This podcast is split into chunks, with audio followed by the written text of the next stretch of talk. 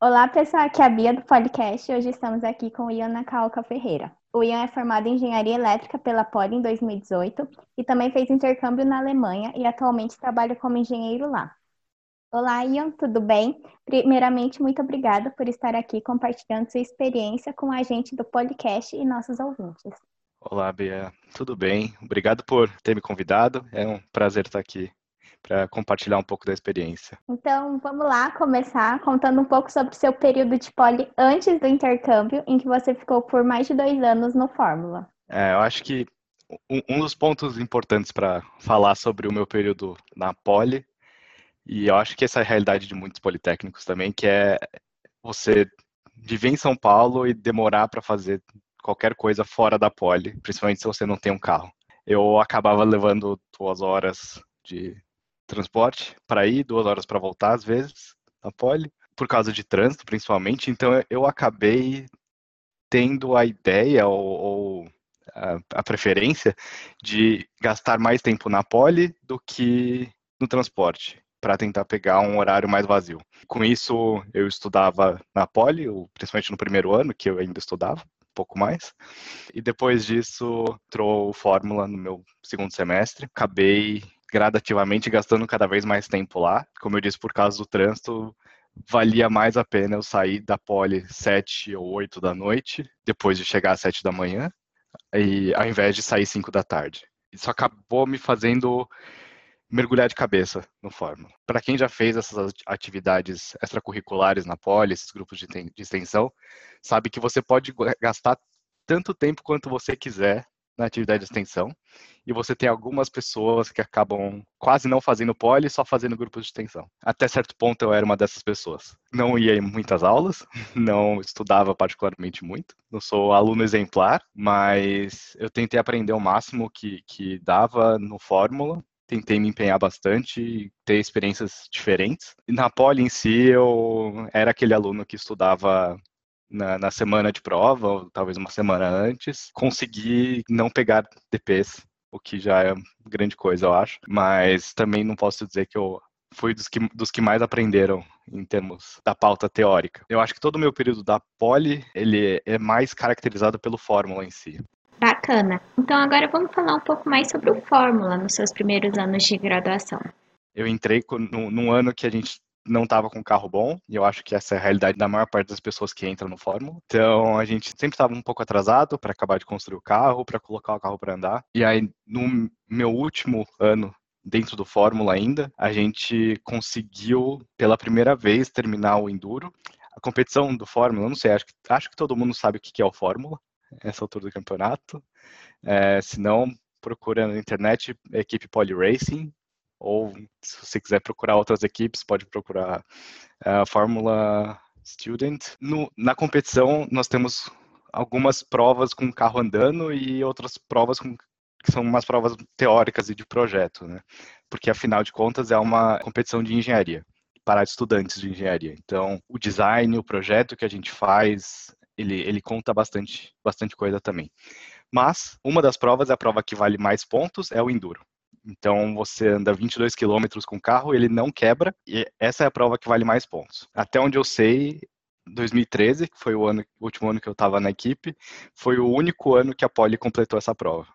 Até agora. Acho que até 2018 isso não tinha acontecido. Isso foi o, o ápice. Dentro da Poli ainda, é, foi o, o, momento que eu tive mais felicidade com temas relacionados à poli. E, e mas toda a experiência do Fórmula ela contou muito para mim. É, ter, ter as amizades, conseguir colocar a mão na massa e aprender fazendo uma coisa diferente, aprender construindo e fazendo design de um carro, um carro que ia ter um de nós dentro dirigindo, então ele tinha que ser minimamente seguro e as outras, outras pessoas tinham que confiar na segurança desse carro também. Foi uma experiência bem diferente, bem gratificante dentro da, não, não só do meu período de poli, mas da, da vida mesmo. Saber que é, colocar uma responsabilidade no, no, nos ombros e realmente é, seguir com ela até o final e ver um resultado lá na frente. Novamente, infelizmente, normalmente esse carro não está tão bom. Isso quer dizer que a maior parte das pessoas que faz parte da equipe até hoje não teve o mesmo senso de gratificação. Mas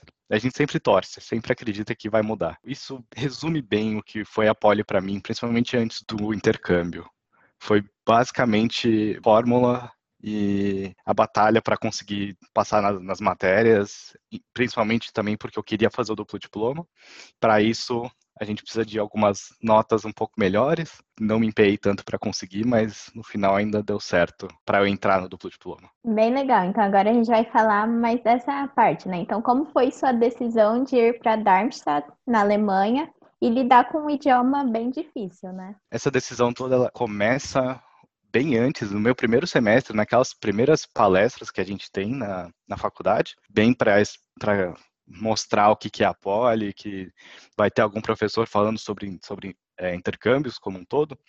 E no meu primeiro ano, é, existia o duplo diploma já para Darmstadt e para Munique também, que eram os, os, da Alemanha, e eu queria vir para a Alemanha fazer o duplo diploma, porque principalmente pela questão de automotivo, eu já sabia que eu gostava de carros e muito embora eu não soubesse exatamente o que, que era a indústria automotiva ou não, não conhecesse muito, era meu primeiro ano de faculdade, não que eu conheça muito hoje, mas eu conheço bem mais do que na época. Mas no meu primeiro ano de faculdade, via a Alemanha como um objetivo para essa área de automotiva. E então era o que eu queria fazer. Quando eu soube que existia o duplo diploma, eu pensei realmente que é, esse era o caminho para mim, mas não existia uma bolsa particularmente boa para vir para a Alemanha. É, na época, a bolsa era de 200 euros, que na prática não é suficiente. É, eu não tinha condições de vir com a bolsa de 200 euros. Então, o que eu fiz a partir do primeiro ano foi começar o curso de francês para tentar fazer o duplo diploma na França. Porque na França, sim, você tinha bolsas de estudos de 800 euros, acho que era na época, que já seria suficiente para me bancar durante o, intercâmbio. E acho que no meu no segundo semestre ou no segundo ano lançaram Ciências Sem Fronteiras, que hoje já não existe mais de novo, mas mandou muita gente para intercâmbio. Como eu já estava fazendo francês, eu falei, agora não não dá para mudar o rumo tão facilmente, né? Então eu tentei, prestei no final do meu segundo ano, eu prestei para duplo diploma na, na França e não passei. Quando eu não passei, foi que eu falei, agora faz sentido eu tentar mudar o rumo, porque o idioma talvez não, não fosse um, uma barreira tão grande para eu fazer para eu fazer o duplo diploma na França, mas por outros motivos eles não quiseram me passar. Eu poderia prestar de novo para a França no ano seguinte, mas eu achei que fazia sentido eu mudar de rumo naquela hora. Eu achei que valia a pena eu experimentar alguma coisa nova e voltar para aquele meu objetivo inicial. Então, nesse momento, você deu uma girada de chave e deixou de fazer francês e começou a fazer alemão. Então, conta um pouco mais sobre esse seu aprendizado em relação ao alemão. Fiz ali, então, um ano de, de alemão ainda no Brasil, e prestei para o duplo diploma e passei, mas ainda não tinha o alemão suficiente. A questão do alemão é, é uma questão do Ciências Sem Fronteiras, porque o Ciências Sem Fronteiras, ele exigia que você tivesse um nível B1 de idioma, né, para poder ir direto para a faculdade, e eu não alcancei o nível B1, então eu ia fazer um curso de alemão na Alemanha. Eu ia fazer seis meses de curso de alemão, porque o Ciências Sem Fronteiras era generoso desse jeito. Você realmente faria seis meses de idioma, para depois ir para a faculdade e ficar um ano com bolsa na faculdade. Basicamente foi isso a minha trajetória até chegar lá, é, a minha decisão, né? Então eu completei um ano só de, de alemão no Brasil, que não foi suficiente para aprender o básico para ir para a faculdade, mas eu acho que foi muito bom ter feito no Brasil também, porque eu acho que esse começo do idioma, dado que é uma língua muito difícil, é, esse começo é melhor fazer é, em português ainda, com professores que sabem português, porque às vezes você precisa realmente usar a tradução e é, é muito mais fácil você aprender a base no, no seu idioma nativo para depois, se for o caso, realmente fazer o, o mergulho é, só em alemão, que foi o que eu fiz, que acelera mais o processo de, de, aprendizado e facilita o processo de aprendizado, né? E, e aí o resto do, do, idioma em si eu aprendi aqui já. Eu fiz, fiquei seis meses fazendo um curso intensivo de alemão, era todos os dias entre acho que três horas e quatro horas de curso por dia, só de alemão, que é bastante maçante a partir de certo ponto. Depois de três meses, quatro meses, já fica bastante maçante você fazer de novo a mesma coisa por mais dois meses. Eu acho que foi uma oportunidade muito boa. Mas eu aprendi bem o idioma, é, o suficiente para hoje estar trabalhando em alemão, o que com certeza teria sido muito mais difícil se eu não tivesse tido essa oportunidade junto do Ciência Sem Fronteiras. Agora vamos falar um pouco mais sobre sua experiência na Alemanha, né? Você poderia nos contar quais foram os seus maiores desafios e aprendizados, tanto na faculdade quanto no estágio? Período aqui na, na Alemanha tem um, uma diferença em como eles organizam o semestre deles e as, e as matérias deles aqui. Eu não sei nem se é na Alemanha inteira, mas eu acho que é. Que a gente tinha, dentro de um semestre, três meses de aula. Então, teríamos lá as aulas normal, normalmente, é, duas, três vezes na semana, a aula de uma determinada matéria. E todas as matérias teriam aula durante esses três meses, então você tinha o, todo o seu período bem carregado até. E depois desses três meses, quando todas as aulas acabaram, você ia ter suas provas pingadas próximos três meses, até começar o outro semestre. Então, às vezes, você tinha. Você acabava seis, três meses de aula, ficava mais um mês sem prova nenhuma, aí você tinha um mês com todas as provas e mais um mês de férias. Então, é uma organização bastante diferente, calendário, né? Principalmente considerando que a gente na Poli tinha P1, P2, P3 várias vezes, e aqui você tinha uma prova só, e ela vinha depois de talvez um mês ou dois meses, depois que você já nem teve mais nenhuma aula. Isso foi uma coisa bastante difícil de se acostumar, principalmente considerando que no Brasil a gente está acostumado, na Poli a gente está acostumado a estudar de última hora, então estudar de última hora para uma prova que tem todo o conteúdo e já pode fazer dois meses que você não vê, então não tem nada fresco na memória, é, era bastante difícil. Então, isso, isso foi uma coisa bastante complicada e, e, o ritmo de estudos tem que mudar, mudar muito, né? É, nesse momento. Foi bem, foi bem difícil no, começo, mas, por outro lado, não, não tinha, eu não tinha mais o fórmula, e então eu estava, entre aspas, bem focado em realmente fazer a faculdade aqui e acabar. Então, muito embora tenha sido uma grande dificuldade, foi uma coisa, uma adaptação bem, bem complicada, mas possível. Obviamente, o idioma, você aprender idioma, você aprender alemão na escola de alemão é uma coisa, você ter que assistir aulas na faculdade de matérias que você não entende em alemão é bastante diferente. As primeiras matérias que eu fiz foram coisas que eu já tinha tido na, na Poli, então foi mais fácil conciliar isso e pegar esse ritmo. Então realmente foi mais o problema do ritmo de estudo. Mas depois, quando eram matérias que eu nunca tinha visto na vida, é, era bem difícil acompanhar algumas aulas por causa do idioma. Isso, isso era, era bem complicado. Uma sorte que eu tive é que algumas matérias eram gravadas, eu podia acompanhar depois em casa, eu podia estudar depois, é, com a aula em si mesmo, quando o vídeo funcionava, que eles ainda estavam em fase de teste, eu acho, para isso. Então, às vezes, às vezes o vídeo travava e o áudio continuava, ou vice-versa. Mas, no geral, eu consegui me virar com isso. Uma coisa que aconteceu é que eu vim para cá, naquela época, para fazer o duplo diploma. Para fazer o duplo diploma, você tem que cumprir o, os dois últimos anos de, de curso, que seriam o master, que eles chamam aqui, né? É mais ou menos o mestrado, tem, com algumas diferenças. No final das contas, eu completei todas as matérias e não consegui entregar a minha tese. Então, eu não sou formado na Alemanha. No final das contas, o meu duplo diploma virou um aproveitamento de estudos. Então, eu não tenho um diploma daqui, e aí, quando eu voltei para o Brasil, inclusive, eu tive que pedir equivalência de matérias individuais, ao invés de conseguir tirar um bloco da minha, da minha graduação no Brasil, como seria o caso se eu tivesse completado o duplo diploma. Isso causou vários outros estresses. A tese em si vai também de encontro ao costume de estudo que a gente tem na Poli, ou que eu pelo menos tinha na Poli, que é sempre deixar para a última hora e a tese não se completou sendo deixada para a última hora. Nesse meio tempo também eu estava fazendo estágio, tem essa complicação. Ah, bem interessante.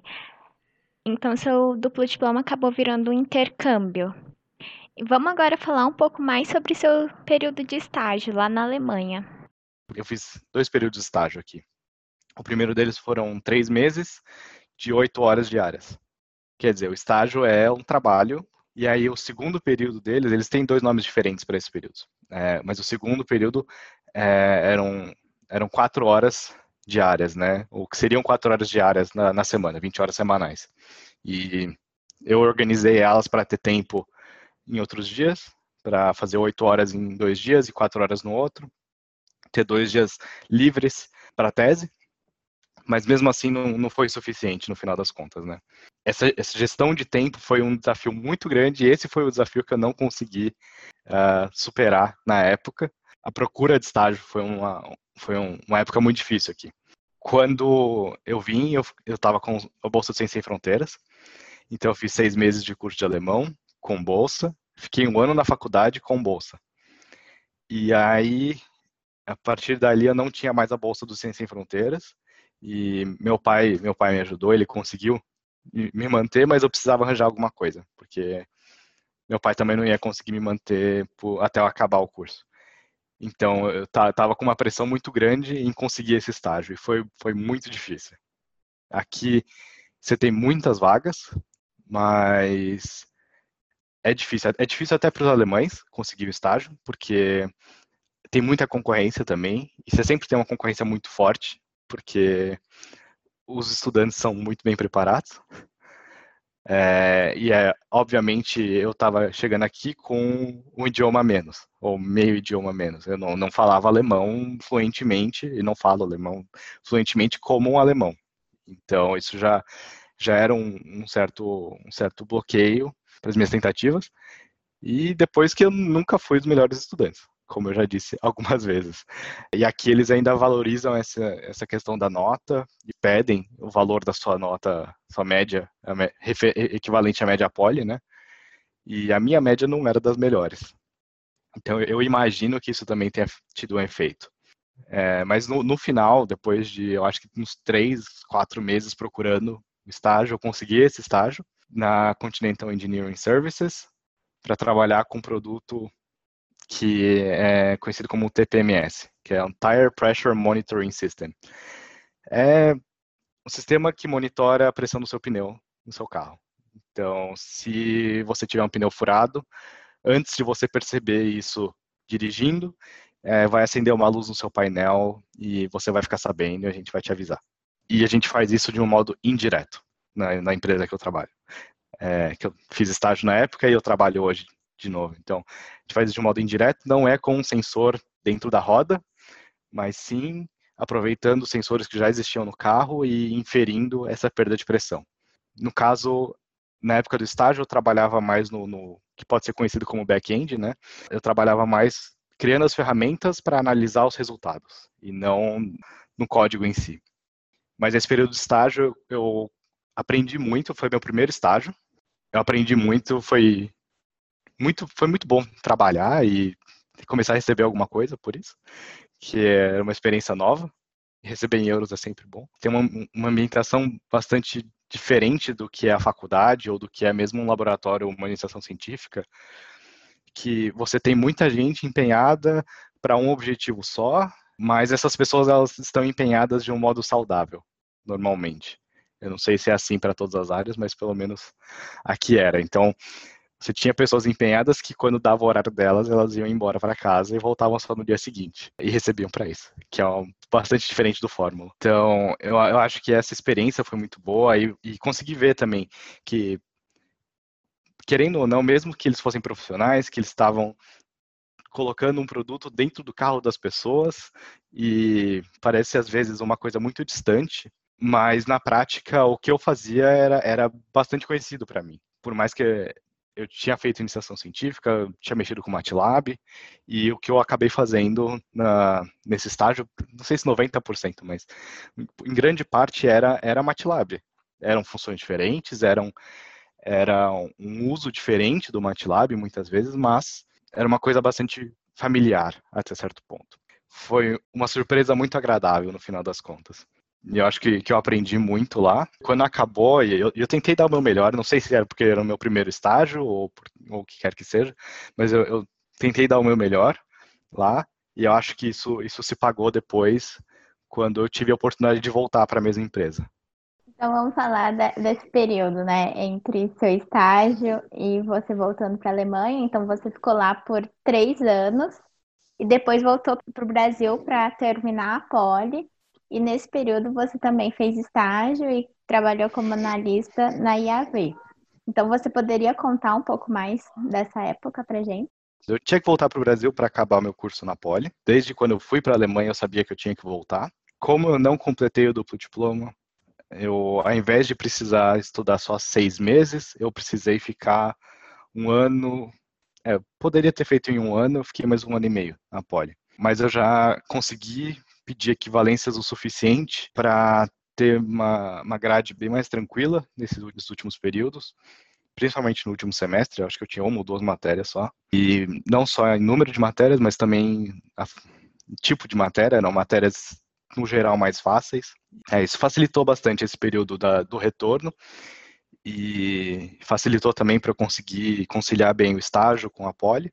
Falando no estágio, é, eu tive, tive uma indicação por alguém do, do próprio Fórmula e minha experiência na Alemanha ajudou bastante também nisso, porque a empresa que eu consegui esse estágio no Brasil, a EAV, e na Alemanha eu não sei exatamente o que ela faz de desenvolvimento, mas no Brasil ela é mais uma prestadora de serviços de engenharia para a área automotiva. Então, no meu caso, eu prestava serviço para a empresa que fazia o mesmo tipo de sistema que eu fiz estágio. Então, sistemas de TPMS, sistemas de, de monitoramento de pressão de pneus. E era a concorrente, no caso, da, da empresa que eu estava antes, mas era a mesma área. Então eu acho que isso, isso pesou bastante quando eles me contrataram.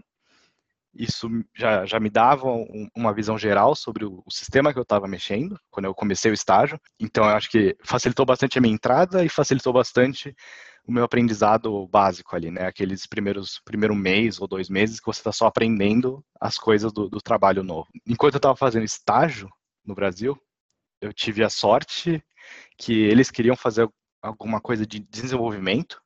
Então, comecei a trabalhar com a plataforma de Hardware in the Loop, é, que a gente pega um, um, módulo físico, um módulo elétrico, né, no caso, mas ele é real, e dá sinais para ele, para esse módulo achar que ele está dentro de um carro. Então, imagina que você tem, você tem o, todo o carro sendo simulado dentro de um computador, todos os sinais de um carro, e aí você manda esses sinais para dentro desse módulo, e esse módulo vai achar que está dentro do carro e vai retornar os, os sinais de volta necessários, né? Então a gente estava tentando desenvolver isso para a nossa aplicação, né? Para conseguir simular a nossa aplicação dentro, do, dentro de um carro sem precisar de um carro. Que é essa que é a grande vantagem. Você consegue fazer todas essas coisas sem ter um carro disponível, sem ter o gasto de ter um carro disponível. E você consegue fazer testes que no carro podem ser impossíveis ou perigosos, por exemplo. Então, é, era uma coisa bastante relacionada a desenvolvimento, que eu tive muita sorte de ter essa oportunidade de trabalhar no, no Brasil também. O que acho que para muita gente que entra na parte de, de engenharia na, em, na indústria, né, que muitos politécnicos que entraram na indústria podem ter tido a impressão ou ter tido a experiência mesmo que acontece pouco desenvolvimento no Brasil. E eu acho que até certo ponto isso é verdade. Então, por isso mesmo que eu acho que eu fui muito sortudo de ter essa oportunidade de, desse jeito especificamente. É, eu fiquei nessa empresa um período de estágio e depois fui, fui contratado. E quando eu fui contratado, esse, esse projeto mesmo do, do, de desenvolvimento, ele, ele acabou sendo, sendo bloqueado até certo ponto.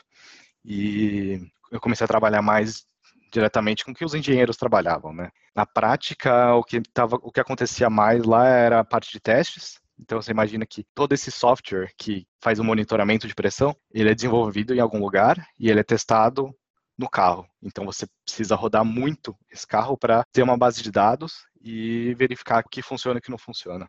Esses testes têm que ser feitos com carro real. Esse carro ele vai estar tá perto de onde ele vai ser vendido. Então, se você tem um carro que vai ser vendido no Brasil, ele está sendo desenvolvido no Brasil, então os testes têm que ser feitos no Brasil. E aí, no meu período de, de trabalho, eu trabalhei bem com essa organização dos testes, fiz alguns testes também, mas não era o foco. E aí a gente fazia a primeira análise de dados e mandava para a equipe de desenvolvimento da empresa. Em 2019, você voltou para a Alemanha e começou a trabalhar lá já como formado. E a mudança é, é diferente, né? De quando você vai para intercâmbio e quando você vai para um, uma expectativa diferente, né? Como que foi essa mudança?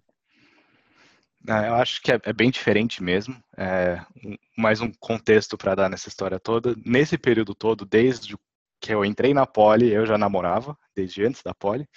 Eu namorava, eu continuo, continuei namorando até 2019 e eu casei com ela, minha, minha esposa atualmente.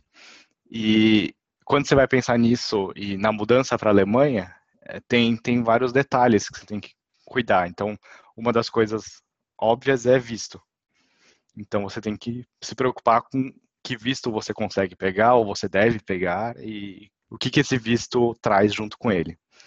E, então, seria difícil para minha esposa na época namorada, vir junto comigo, sendo minha namorada, e era muito mais fácil se ela fosse minha esposa. Então, a gente não necessariamente pensava em casar nesse tempo, a gente não tinha pressa, não era uma das coisas que estava na nossa lista é, de, de afazeres próximo um ou dois anos.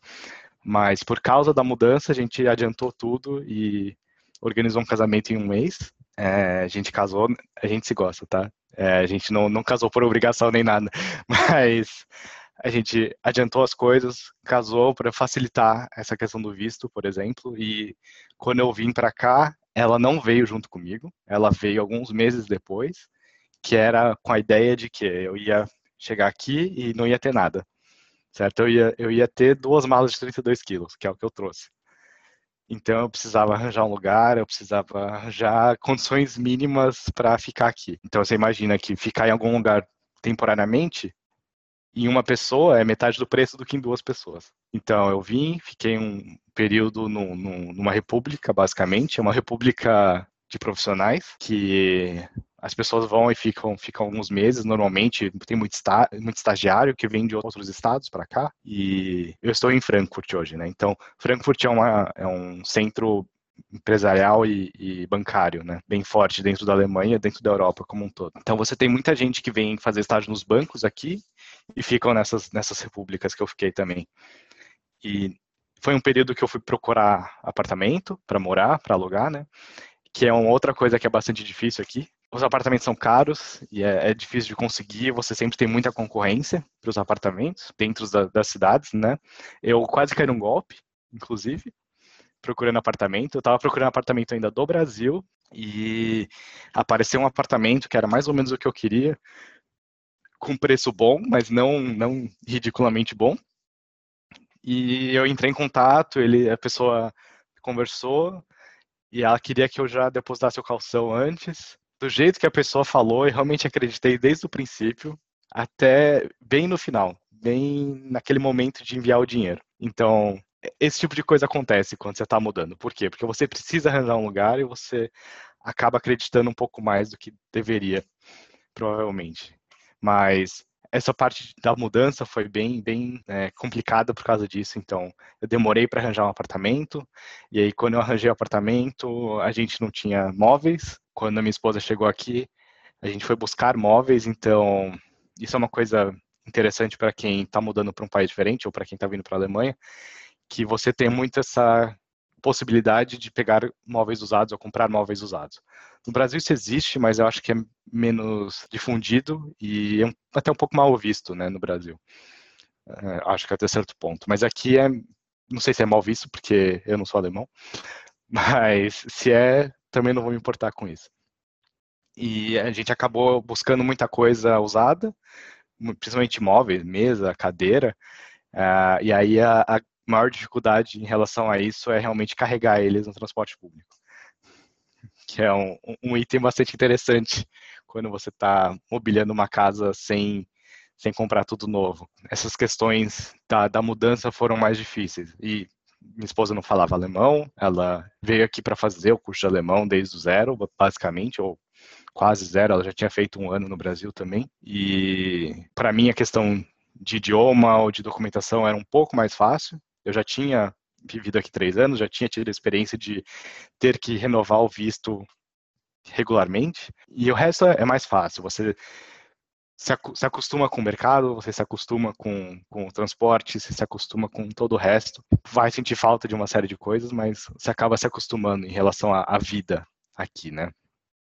E o, o, trabalho em si, é, quando eu cheguei, tem, recebi os materiais que acho que todo mundo recebe, ou sei lá, pelo menos aqui. E o trabalho em si, como eu já conhecia várias das pessoas, foi muito mais fácil voltar.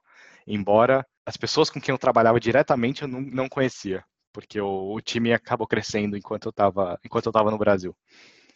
Então, era uma situação um pouco estranha, porque as pessoas com mais tempo de casa me conheciam e confiavam um pouco mais no meu trabalho, e as pessoas à minha volta, os meus meus pares, não sabiam nada de mim. Eu, eu senti um pouco isso logo que eu cheguei, que tinha uma certa áurea sobre mim que as pessoas estavam interessadas e curiosas para saber quem eu era, ou o que, que acontecia, e por que, que, por que, que as outras pessoas, os seniors, confiavam em mim. Foi tanto interessante no começo. E acabou aumentando um pouco a pressão que eu senti ali naquele começo. Foi bem no começo mesmo, os primeiros dois meses, talvez. Depois disso, acabou sendo mais, mais fácil essa transição, né? É, e a maior diferença entre quando eu estava fazendo estágio com agora, que eu estou trabalhando mesmo, é que enquanto eu fazia estágio, eu podia ficar só focado em desenvolvimento de ferramentas. Então, realmente era pegar as ferramentas que a gente usava para avaliar os nossos softwares e avaliar os nossos, os nossos projetos. E agora eu realmente ia e trabalhava dentro do software que ia dentro do carro que é uma coisa que eu não fiz enquanto estava no estágio, ou quase não fiz quando estava no estágio. É, eu acho que isso teve uma mudança muito grande em, em como eu via as coisas mesmo. Mesmo já tendo tido essa essa experiência de estar dentro desse time, trabalhando com esse software, eu já conhecia partes do software, mas trabalhar com o software, realmente trabalhar com as ferramentas, ao invés de procurar os erros na ferramenta, realmente trabalhar com as ferramentas é bem diferente. Então foi, foi uma outra fase de, de aprendizado e de adaptação que eu, que eu tive. Eu acho que é legal também destacar que você não tinha cidadania europeia, então foi realmente, vocês fizeram toda a documentação de visto e tudo mais, né? Que é um bem mais trabalhoso do que quem tem. Exato. É. Eu, quando eu cheguei aqui por, por N motivos, e talvez, pelo que eu entendi, por causa de uma, um padrão da indústria, eu cheguei aqui com um contrato de dois anos. Antes de acabar esse visto, você tem que aplicar para um outro visto, você tem que ter conseguido contrato novo por mais tempo, ou, ou indefinido, né, como é o costume depois.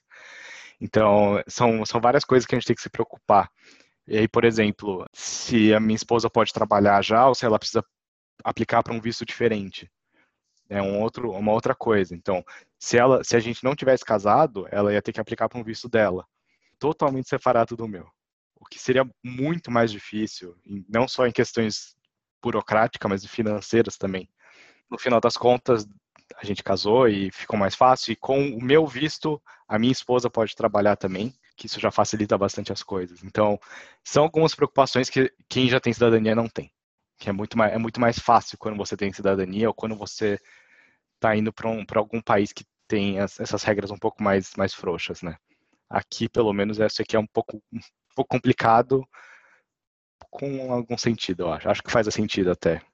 Também não é, não é um bicho de sete cabeças, mas é, é uma coisa que você tem que se preocupar regularmente. Sei lá, todo ano você tem que ver se, se seu visto está tá em dia, se você precisa re, renovar alguma coisa, pedir para renovar alguma coisa. Agora vamos falar um pouco sobre mercado e engenharia mesmo. Então, você poderia falar um pouco da diferença do mercado e da sua experiência na engenharia no Brasil e na Alemanha?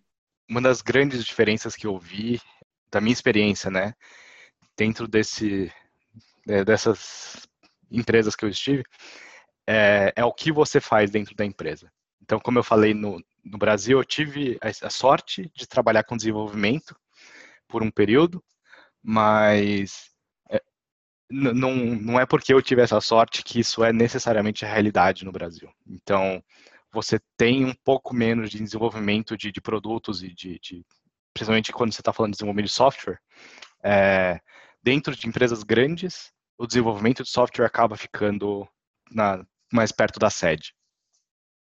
Então dá, dá para imaginar isso. É, quando eu estava na empresa no Brasil, eu tinha a chance a partir do momento que eu fui empregado, não era mais estagiário, né? É, eu tinha a chance de fazer um curso e aprender a parte de software e me integrar um pouco mais com a equipe de software Mas essa integração é, era difícil e ela era limitada, porque a, a equipe de desenvolvimento estava na Europa, então você tinha uma pessoa que estava remota, e na época acho que isso era mais relevante, hoje, depois da pandemia, talvez tudo fosse um pouco mais fácil, mas você ter uma pessoa que estava no Brasil trabalhando com a equipe da Europa para fazer o desenvolvimento era, era bem mais complicado, eles consideravam bem mais complicado. Então, o que eu conseguiria fazer é, de desenvolvimento era, era bem limitado. E aí, no final das contas, no Brasil, você acabava ficando mais ligado com a parte de teste. Então, é organização dos testes e, e às vezes, fazer os testes em si também. E testes para esse tipo de sistema, para ficar claro, é um carro andando. Tá? É, não, é, não é teste em bancada, não é teste, não sei, qualquer outro tipo de é, é um carro andando e você tem que seguir um cronograma de velocidades e marchas às vezes e tirar a pressão do pneu, afinal é disso que a gente está falando. Então, é literalmente você colocar o carro na rua e rodar com ele. É basicamente aquele, aquelas fotos de carro protótipo que você vê com carro todo adesivado para ninguém reconhecer o carro. Pode ser a gente que estava rodando com ele. E isso existe aqui na Alemanha, claro. Afinal, é o mesmo produto e é o que eu falei. O carro ele vai ser testado perto de onde ele vai ser fabricado ou vendido, talvez, né?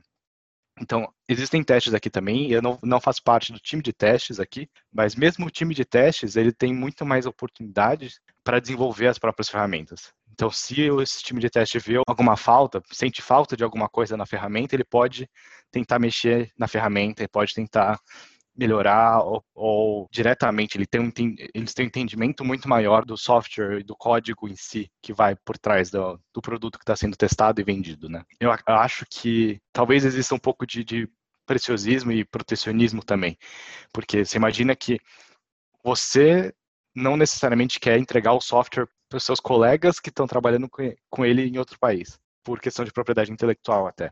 Se isso é correto ou não, eu já não, não sei dizer.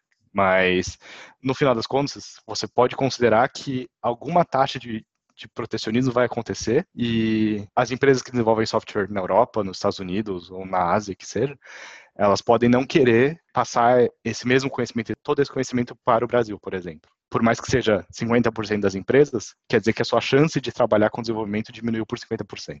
Essa é uma grande diferença que você tem é, entre trabalhar com engenharia no Brasil e, e, fora, principalmente em empresas que são de fora, né? Se a empresa é brasileira, o desenvolvimento normalmente acontece no Brasil. A figura muda um pouco, mas acho que no final das contas as maiores empresas de engenharia não estão no Brasil, então essa é uma diferença muito grande que eu vejo entre as duas realidades, né? E uma outra coisa é, é a integração pessoal. Isso em relação especificamente à Alemanha, não sei, ou especificamente a empresa onde eu trabalho, ou o time onde eu trabalho as pessoas não têm a mesma integração que a gente tem no Brasil. É, talvez até pelo, pelo perfil do, dos, dos, meus colegas. Você tem muito, muitos deles que não, não moram em Frankfurt, moram em cidades relativamente próximas, mas tem que ficar meia hora, 40 minutos no carro para chegar, e de estrada mesmo. Então, é, elas já são distantes o suficiente. E você tem alguns colegas que já têm filhos, já são um pouco mais velhos. Então, é mais difícil você esperar deles que eles fiquem para fazer um happy hour, por exemplo. Fiquem mais tarde para bater papo no, restaurante ou num bar. Porque, porque eles têm, às vezes eles têm filhos ou eles têm que gastar esse tempo para voltar logo para casa e ter a família e tal. Então eu acho que eu não sei se essa preocupação não existe no Brasil, porque também tem pessoas no Brasil que têm filhos, mas é, mas no final das contas essa integração acaba sendo bem menor aqui. E eu acho que não é só a questão do time onde eu trabalho, ou, e sim, e sim da, da cultura geral. É uma coisa que, que eu sinto falta e eu acho que qualquer pessoa que vem do Brasil vai sentir falta. É, no Brasil, o happy hour de quinta-feira faz parte né, do trabalho. Exato, exato. E na sua opinião, quais são as particularidades do desenvolvimento de software na automotiva? Aqui entra uma, um, um, item que eu, eu queria conversar, que muitas vezes a, as pessoas, o estudante principalmente, né, ele vai e vai tentar buscar o que está na moda, o que está no hype hoje, vai buscar, então hoje ele vai encontrar machine learning, vai encontrar data science, vai encontrar todas essas coisas, acho que principalmente essas coisas hoje em dia. E, e aí ele vai começar a tentar aprender isso, vai ver que se usa Python. E aí ele acaba aprendendo Python para machine learning. Mas às vezes essa pessoa quer ir para automotiva e não necessariamente ela sabe o que se usa, que linguagem se usa ou, ou que, que, ferramentas você precisa. Então eu acho que é bom ressaltar que na automotiva Python não é regra, nem de longe. Não tem são poucas as linguagens que são realmente regra, e pelo que eu vi, se usa muito mais, por exemplo, C, que é uma linguagem muito mais baixo nível do que Python, e muito mais trabalhosa, devo ressaltar. E por que, que se usa isso? Porque ó, os requisitos da linguagem são diferentes. Então, para quem realmente está interessado em, em, ver o desenvolvimento de software dentro do automotivo, é importante ressaltar que você tem requisitos bem diferentes da linguagem. Então, você imagina, você vai programar um, um site se o site sair do ar, ele vai só deixar, sei lá, algumas pessoas nervosas por um certo tempo. Talvez milhões de pessoas? Talvez. Talvez bilhões, se for o caso do Facebook. Mas elas só ficam nervosas. Não tem ninguém em risco, não tem ninguém colocando a vida na frente disso. Se você tem um software de um carro que dá um problema, que sai do ar, você pode estar tá desligando o ABS de um carro, por exemplo. E aí você pode estar tá colocando também milhões de pessoas em risco de vida. Então é, é importante sempre lembrar que que se faz com a linguagem é diferente, então o que a linguagem tem que fornecer é diferente. Você ter uma linguagem de alto nível que nem Python é, é muito bom para você fazer coisas como machine learning, que o, o que importa é o fim. Se o meio não estiver tão bem, você consegue se livrar depois e você consegue resolver depois. É, você não precisa que o código funcione 100% do tempo desde que você começa a usá-lo. Agora, com desenvolvimento de software para automotiva, e, e aqui eu estou falando de automotiva, mas é claro que entra aeronáutica, aeroespacial, ou mesmo é, outros, outros setores de transporte, como, como a indústria ferroviária, né, que no Brasil não é muita coisa, mas aqui você tem bastante coisa de, de trens no país inteiro, no, no continente inteiro, e tem muito desenvolvimento de software lá dentro. E essas coisas, se elas falharem, é, o risco é muito grande. Não é só o prejuízo, mas o risco é muito grande. Então, você ter uma linguagem que ela é mais simples, ela é mais próxima do, do, do silício, como a gente diz na, na, engenharia elétrica, né? Ela é de realmente baixo nível e você consegue ver um pouco mais de perto o que essa esse comando vai fazer dentro do silício. É, isso facilita a gente a encontrar erros, a encontrar possíveis erros. Então, é, é bom ressaltar isso, porque não é só Python também, que não condiz com isso. Esse é o motivo pelo qual existem tantas linguagens também de programação, que várias linguagens foram feitas para usos específicos. E você, como estudante, aí que está ouvindo, você não necessariamente sabe em que linguagem você vai trabalhar e nem em que linguagem você precisa para entrar no mercado. Se você quer entrar no mercado específico, talvez valha a pena você entender qual é o requisito e quais são as linguagens que atendem esse requisito. Ou talvez até procurar diretamente qual que é a linguagem que essa indústria está usando. Muitas vezes pode ser uma linguagem só ou, ou só duas ou três linguagens. Então, você ter uma noção dessas duas ou três linguagens já pode ser suficiente para te colocar um pé um pouco mais perto da sua experiência ou do seu objetivo de, de trabalho, né? Ah, mas legal. A gente já está encaminhando para o final, né? Então, gostaria de pedir para você dar dicas para quem tem interesse em trabalhar fora do país, né, mais especificamente na Alemanha. Eu acho que para quem quer trabalhar fora do país, acho que a primeira coisa é idioma. Então, inglês, sempre tem inglês. É, o inglês, ele, mesmo que você venha para a Alemanha, é bom você falar inglês, por quê? Porque os times não são homogêneos, não são todos alemães, ou normalmente não são inglês é a língua mundial hoje em dia. Então, é, você falar inglês é basicamente é o mínimo que você precisa para ter uma chance de entrar no mercado de fora. E, e talvez, por exemplo, você consiga vir para a Alemanha só falando alemão e sem falar inglês. Mas aí você está limitando as suas chances para um país só. Se você quer realmente vir para a Alemanha, diferente de outros países, o idioma local é importante. Alemão é importante para trabalhar aqui Você talvez tenha algumas empresas que não necessitem disso, que trabalham em inglês já, mas isso não é a regra, nem de longe. Eu conheço outras pessoas que trabalham aqui ou que fizeram estágio aqui e no geral ainda se fala alemão dentro das empresas. Eu estou dentro de uma empresa que não é tão grande assim, mas nós temos um time com pessoas de várias nacionalidades e nós temos um time com várias nacionalidades que estão em Frankfurt e também temos pessoas que estão em outros países. E mesmo assim, dentro do time de Frankfurt, a gente só fala alemão. Não tem ninguém que não fale alemão. Isso vai te abrir mais portas dentro da Alemanha. E, e é claro, principalmente se você não tem experiência ainda, o idioma vai ter um peso ainda maior. Se você já tem 10 anos de experiência é, em alguma coisa, é mais fácil conseguir um emprego só com inglês. Isso, isso acho que com 10 anos de experiência é mais fácil, mais fácil encontrar um emprego até em português. Mas esse é o primeiro ponto. Acho que um, um outro ponto para quem ainda está estudando é ser generalista. Então, você está na faculdade, é melhor você aprender um pouco de tudo do que muito de uma coisa. E claro, o tudo, tudo é tudo da sua área. Então você não precisa aprender química se você é de civil. Agora, se você realmente tem uma noção de todos os conceitos ou da maior parte dos conceitos relacionados à sua área, isso pode te colocar bem para frente nessa busca por uma oportunidade. Tem uma história sobre a minha entrevista de estágio no Brasil, em que eu falei que gostava de controle, para quem sabe, é, controle é uma das matérias de elétrica, principalmente, e de automação. Eu falei que gostava de controle e fizeram uma pergunta bastante prática de controle. Como você aplicaria um determinado controlador? Isso é uma coisa que você tem que ter uma certa noção. Principalmente se você vai falar numa entrevista que você gosta de uma determinada coisa, tem que ter uma noção de como isso funciona. Eu não sabia controle aprofundadamente. Eu não sabia controle não linear, como quem conhece de controle vai, vai saber o que eu estou falando. Eu não, não sei controle não linear, mas eu sabia o que era um P&D. Eu sabia responder a pergunta com um conhecimento básico. Eu sabia mais ou menos como fazer essa aplicação. Então, dentro da sua área, é bom você ser generalista, você ter esse leque bem aberto, ter o conhecimento sobre muitas coisas.